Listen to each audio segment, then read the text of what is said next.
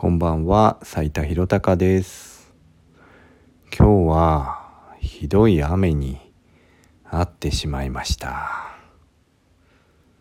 朝ね、子供がちょっと風邪気味ということで、念のため早めに病院に行こうと思って小児科に連れて行ったんですけど、思いのほか混雑していて、1時間以上待ってたんですよ。外を見たらねなんか雲行きが怪しくなってみるみるうちに暗くなっていってですね。まあ気づけば土砂降りでした。診察が終わって薬もらって帰る頃にはねちょっともうすごい雨でした。福岡は今日予報ではお昼ぐらいから降るようになってた気がしたんですけどね。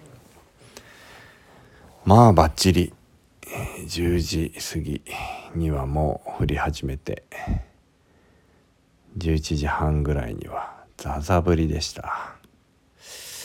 僕はね日頃カバンがとても重いんですよ。それは何かあった時のために。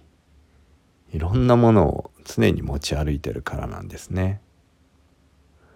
だからまあ日頃使わないようなものだったりとか晴れてる日にも折りたたみ傘が入っていたりとか。だから突然の雨にも対応できることの方が多いんですけど今日はまんまとやられてしまいました。まあそんな日もありますよね。